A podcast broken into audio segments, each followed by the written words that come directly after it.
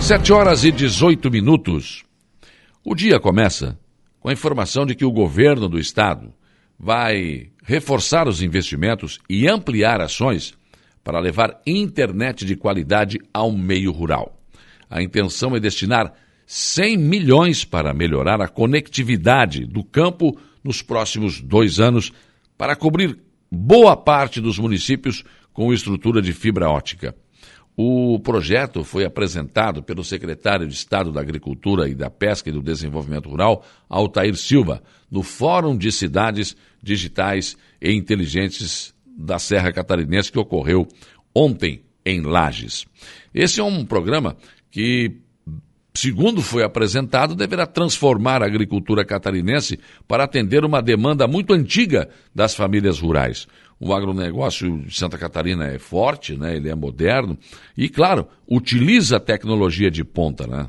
num ciclo de modernização que precisa ser, segundo o governo, constante.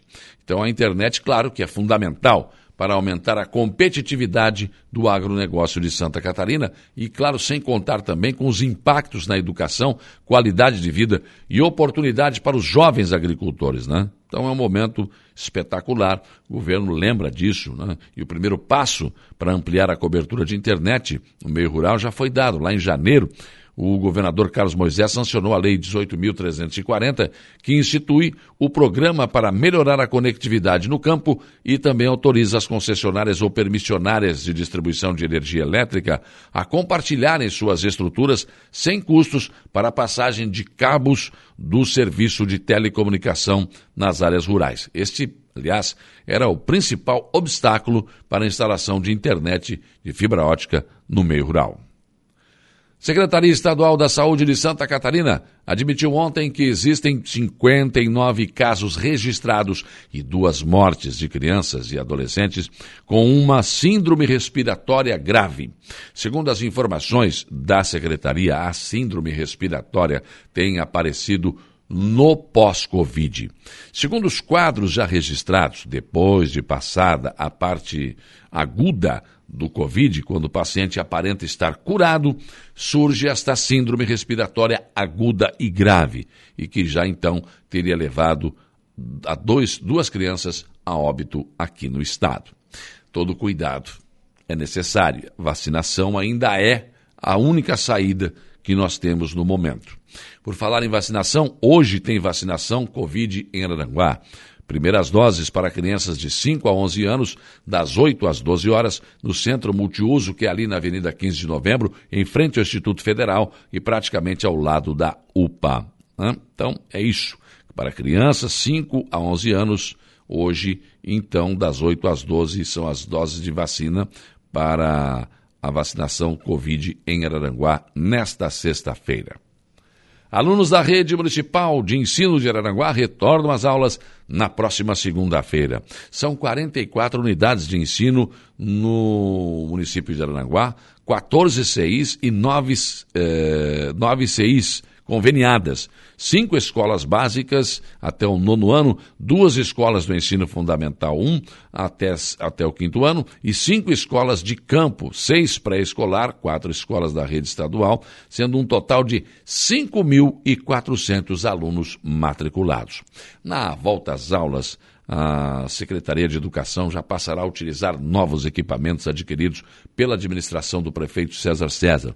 São 349 tablets com um valor total de 500 mil, 13 fornos elétricos, 12 micro-ondas, dois freezers horizontais, nove máquinas de lavar roupas de 16 quilos, 10 ventiladores, 10 ar-condicionados, seis fogões de quatro bocas, quatro fogões industriais, 14 refrigeradores eh, totalizando 140 mil. 500 eh, caminhas empilháveis no valor de 75.288 reais, 20 mesas digitais com valor de R$ 318 mil, 15 parques com valor de 253.500 reais, três carros com valor de 210 mil e também ponto eletrônico que custou 139 mil reais. No total, o investimento feito para o retorno às aulas, aliás, parcial ainda, não é total, 1 milhão 636 mil reais em eletrônicos e outros itens. Já os uniformes e kits de material escolar, eh, houve um investimento de 1 milhão e 500 mil. E a previsão de entrega é para a segunda quinzena de fevereiro. Só de mobília foram entregues 200 conjuntos de carteiras para os alunos do ensino infantil e fundamental. E a secretaria ainda receberá mais mobiliários que ainda foram licitados em 2021. E é, é lógico, né? A, a, volta às aulas será com todos os cuidados em relação ao Covid-19.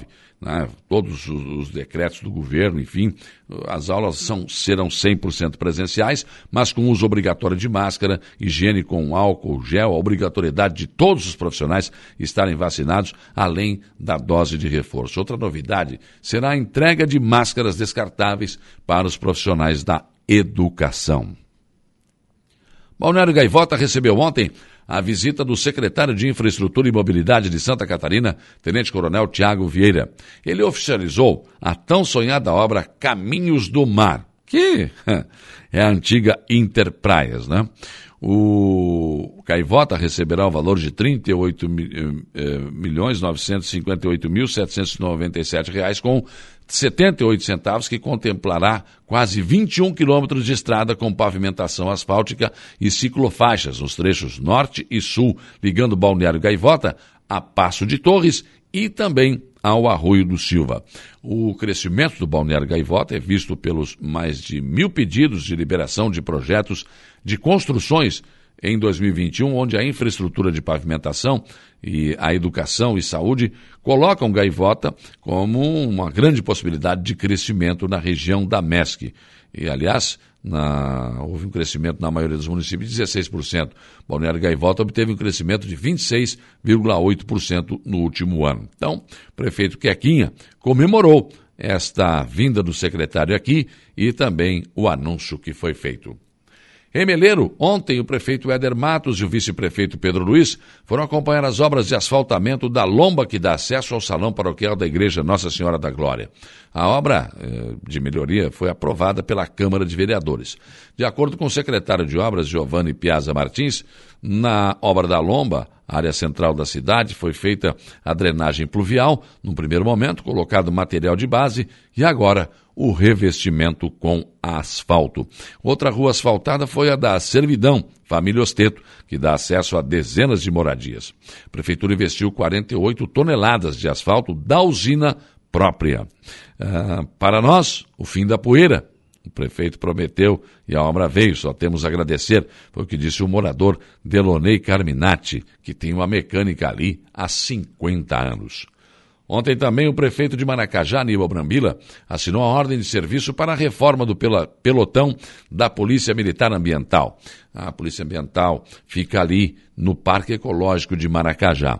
E essa assinatura também contou com a presença do secretário de Infraestrutura e Mobilidade de Santa Catarina, Tiago Vieira.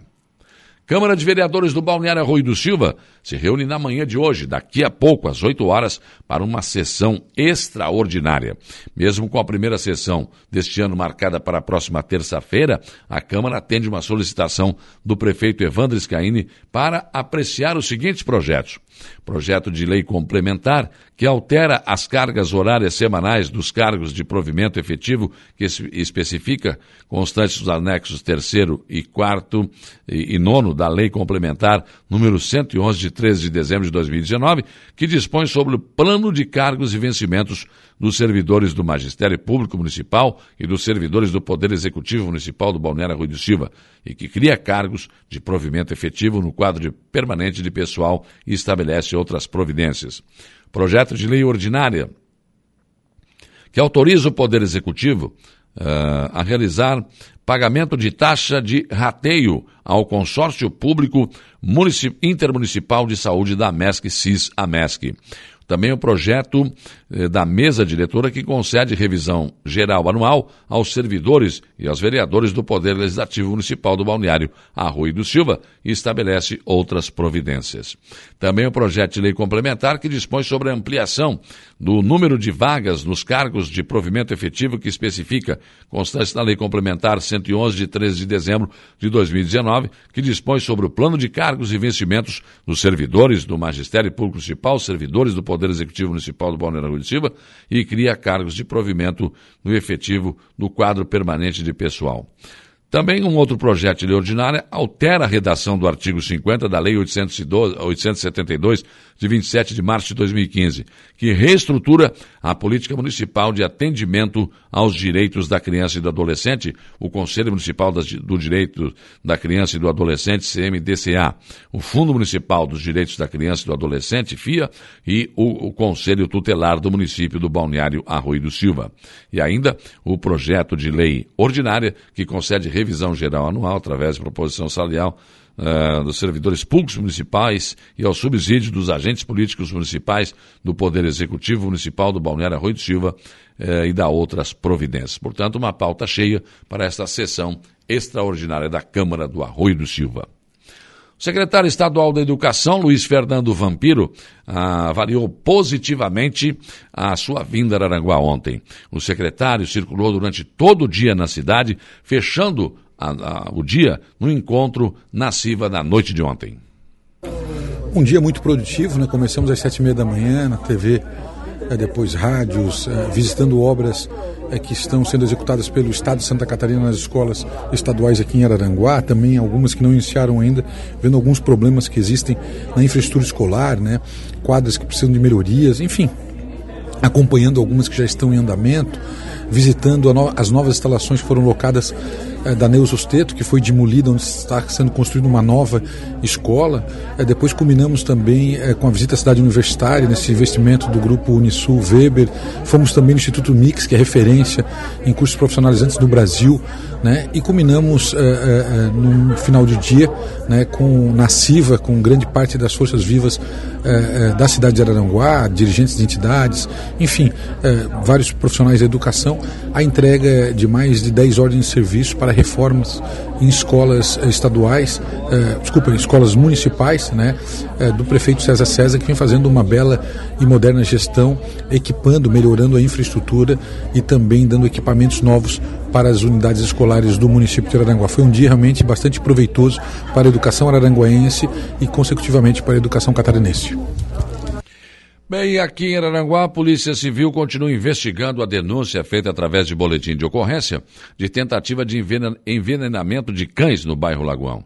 De posse das filmagens das câmeras de segurança da própria residência, é possível ver um cidadão se aproximando do muro e jogando um pacote dentro do pátio. Nele havia uma porção de ração e dois comprimidos que a polícia ainda está investigando, mas existe a suspeita de se tratar de êxtase, uma droga poderosa que seria capaz de matar um animal. A denunciante já foi ouvida e o cidadão visto nas filmagens deve ser ouvido nos próximos dias. Na verdade, maus tratos animais, crimes contra animais, são recorrentes em todos os municípios. E é incrível que essas pessoas né, não têm coração, não sentem nada, não, não sei, não tem capacidade nenhuma. Porque, na verdade, você jogar dentro do pátio de uma casa, isso é um crime que pode, por exemplo, se uma criança pega isso, né, uma pessoa desavisada, olha, muita coisa pode acontecer. Né, é um crime, deveria ser hediondo, mas enfim, né, a polícia está investigando e teremos novidades na semana que vem. A, a administração municipal de Aranaguá tem, através da fama, instituído uma política animal para a cidade. Está implantando essa política. Está trabalhando no sentido da proteção, tentando resolver os problemas com castrações, com abrigo de animais. É, né? Tem é, um ambulatório é, já praticamente funcionando, enfim. Enquanto isso, tem pessoas que se acham no direito de simplesmente jogar veneno ou alguma coisa dentro do seu pátio, como já aconteceu, já jogaram salsicha envenenada dentro de pátio, aqui em Morros Conventos, no Arroio de Sil. Tem gente que se sente nesse direito. Pior, né? Tem gente que se orgulha disso. criminoso, bandido, não deveria conviver em sociedade. Olha, o cara que faz isso com um animal não deve sentir muita coisa se matar um ser humano. Ou será diferente? Pensem nisso enquanto lhes desejo um bom dia.